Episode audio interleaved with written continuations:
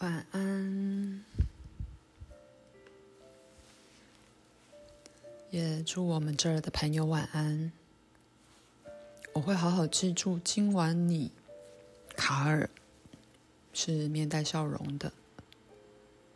现在，我们将继续写书，因此，对卡尔幽默地说：“你可以看到一个作家在工作，如果你喜欢的话，可说是一个真正为人捉刀的幽灵作家。”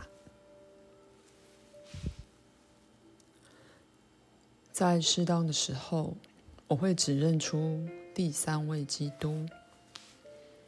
不过，现在我关注的是一切万有的多次元面貌。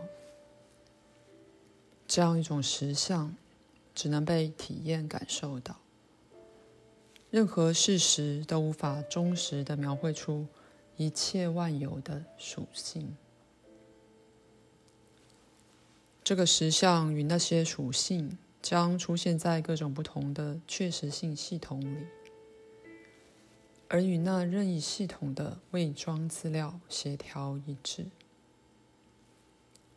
你对多次元的神的内在体验，可以来自两个主要区域：一是经由领悟到这原始的推动力量。是在你以感官所能感知的任何事物中。另一方法是了悟这原始的动机力量，具有一个独立于它与表象世界的关联之外的实相。所有与多次元神的个人接触，所有。正统神秘意识的瞬间，都永远有一种统合的效果。因此，他们不会孤立所涉及的个人，反而会扩大他的感知力，直到他能体验到尽他所能最多实相的其他各面之真实性和独特性。因此。他会感到比较不孤立，比较不被隔离。他不会因那个经验而以为自己在别人之上。相反的，他会被一种理解的完形席卷，而他了悟自己与一切万有的合一。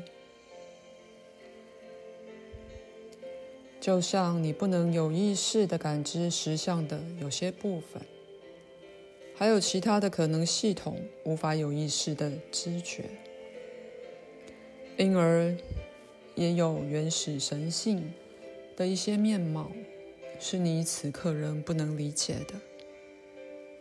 因此，这些可能的神明，每一个以他的方式。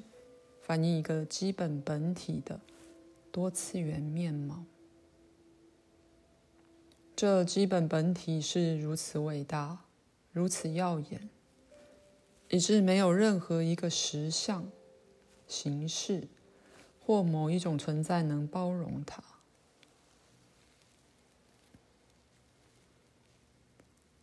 我曾试着告诉你们一点关于你们自己思想。影响深远的创造性效果。那么，知道这一点，就能了解要去想象可以归属于一切万有的那些多次元创造是不可能的。一切万有这个词，可被用来指称包括所有那些可能的神明的所有视线。你们有些人也许比较容易了解我所说的创始的简单故事与寓言，但是现在时候已经到了，人类应再向前迈进几步，以尝试理解实相更深奥的面貌，来扩展他自己意识的本质。你们已经长大，超过听童话的时候了。当你自己的思想有一个形式和实相，当他们在你不知觉的其他实相系统里也有其确实性的时候，那就不难了解，为何其他的可能系统也被你自己的思想和情感所影响，或为何可能的神明行动不被其他存在次元所发生的事所影响。